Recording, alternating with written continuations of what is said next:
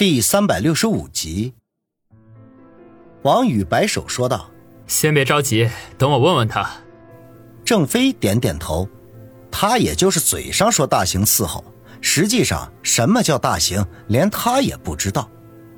王宇站起身，背着手走到红毛跟前，语气温和的问道：“兄弟，后脑勺还疼不疼啊？”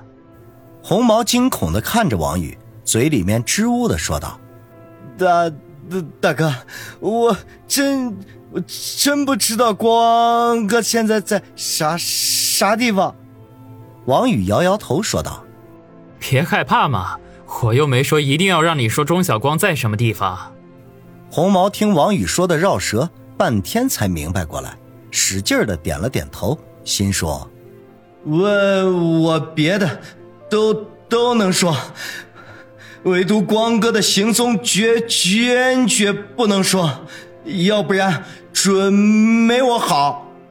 他这个想法刚在脑海里转了一圈，还没来得及回神就猛地感觉到后脑勺上一阵剧痛传来，顿时哎呀一声。只见王宇不知道什么时候把手伸到了他的后脑勺上，对着他被钢管打坏的地方就使劲的按了下去。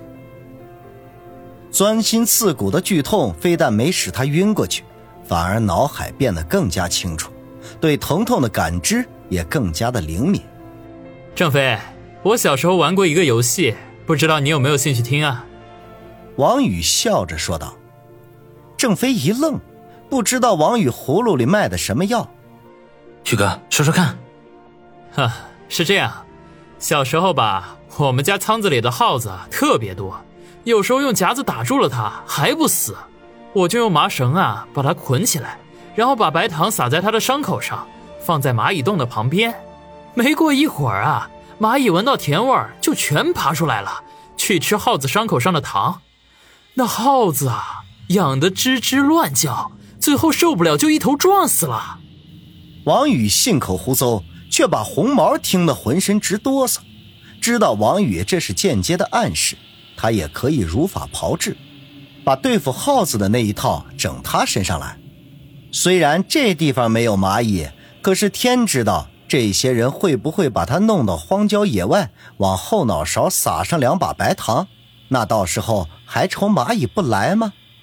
光是想想那样的情景，就全身都说不出的难受了，心里边极其痛苦的想：光哥，对不住了。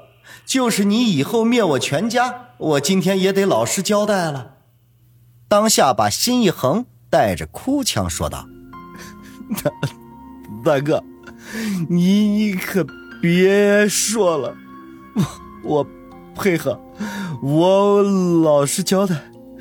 光哥现在就在。”红毛说出一个地址来，就是钟晓光待的地方。王宇和郑飞相视一望，一起说道。很好，接下来郑飞又盘问了一些钟晓光各方面的情况，才叫四虎把红毛先带下去控制起来，等事情结束了再放出来。郑飞，你打算现在就去找钟晓光算账？王宇皱着眉头说道。郑飞没有立即回答，而是反问道：“徐哥，你觉得呢？” 打铁趁热，管他三七二十一，先找上门算账再说。好，咱们马上就出发。钟小光，你不是想要我的命吗？今天我就先剥了你的皮。郑飞咬牙切齿的说道，当下叫四虎再调集一些人手，准备好家伙事儿。春城市怎么说也是个中型城市，如果一个人要是刻意的躲起来，还真如大海捞针。不过好在红毛已经交代了地址，他们可以有的放矢，而且。根据郑飞所说，他以前和钟晓光的关系还不错，对这个人也比较了解。钟晓光向来以心狠手辣闻名，令春城道上的人都忌惮三分。非但如此，他在周边城市也有一定的势力，是个令人谈虎色变的角色。非但如此，这个人做事十分小心，知道自己仇家多，随时随地都有可能仇家找上门来，所以他住的地方向来隐秘。这也是郑飞一上来就问钟晓光住所的原因。至于红毛交代的是不是真的，郑飞心里也没底。人手集合完毕，由王宇和郑飞开着苏辛迪的红色奔驰前面开道，后面跟着两辆中巴，一路杀气腾腾的向着红毛所说的地点而去。红毛提供的地址在春城市东北方向，那里许多的棚户区都已经被拆迁，化为了一处处的废墟瓦砾，冷不丁看去十分的荒凉颓败，只有零星的几间平房还在那里坚持。而钟晓光就住在其中一间。这小子还真他妈的狡猾，居然住这么偏僻的地方。要是没人告诉我，还真找不到他。眼前到处都是破乱的房框子和遍地的瓦砾，车子根本就进不去，大家只能从车上下来，打算步行过去。郑飞忍不住骂了起来。王宇皱着眉头扫视了一下周围的环境，心里头暗想。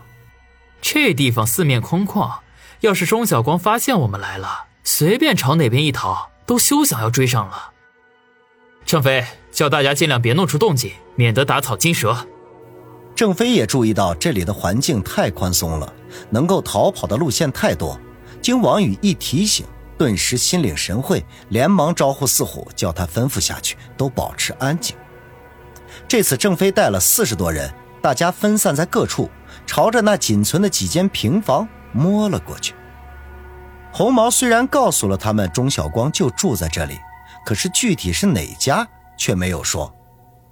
所以郑飞又吩咐下去，叫人挨家挨户的敲门。如果钟晓光住在里面，肯定会和普通人的反应不一样。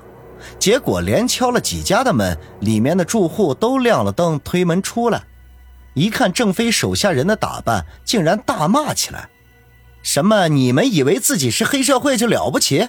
老子就是不搬家，有本事你连房子带人一起拆了！云云的，整得大家都哭笑不得。看样子剩下这几家都是钉子户，眼看着就剩最后一家了。王宇和郑飞对视一眼，朝着四散的人招了招手，慢慢的朝那家聚拢过来。那是一栋两间砖瓦房，有个小小的院子。被低矮破败院墙围住，红漆的铁艺弯花大门，院子里还堆了不少的木头绊子，一眼看过去和普通人家没什么区别。可是王宇仍旧敏锐地发现，在院子的一个角落里停了一辆蓝色赛车，用纱布遮掩着，露出一个角来。这种大赛赛车价格不菲，使用起来又极其的耗油，普通人家就算买得起车。油也用不起，郑飞应该是这里了，我先进去看看情况。王宇小声的说道。郑飞嗯了一声，命令众人都不要乱动，等王宇的消息。王宇小心翼翼的摸到那家门前，朝院子里边张望了一下，随手拿起一块砖头来就丢了进去，来了一招投石问路。顿时哗啦一声，把一扇窗子的玻璃给砸得粉碎。声音在空旷寂静的夜里显得格外刺耳。可是等了半天，竟然一点动静都没有。王宇愣了一下，向后退了几步，一个助跑就轻松地爬上大门，一下子翻进了院里。到窗前，透过砸碎的玻璃朝里边看了一眼，忍不住大声骂了一句：“操，里面根本没人！”原来那屋子里面竟然堆满了杂物。哪有什么钟晓光啊？郑飞听到王宇的骂声，知道扑了个空，顿时一脸的失望。这时候，郑飞手下的一个兄弟忽然指着远处的一个人影，大声的说道：“飞哥，你看那个人是不是钟晓光？”郑飞顿时朝着他指的方向看了过去，只见一个身材中等的人影正极快的往远处跑去，转眼的功夫就上了公路。还在他们开来的车上踢了几脚，才扬长而去。妈逼的，真是他！郑飞骂道：“他和钟晓光认识不是一年两年了，光从背影就认得出来是谁。”王宇这会儿从院里跳了出来，听到郑飞气急败坏的骂声，就上前问道：“怎么回事？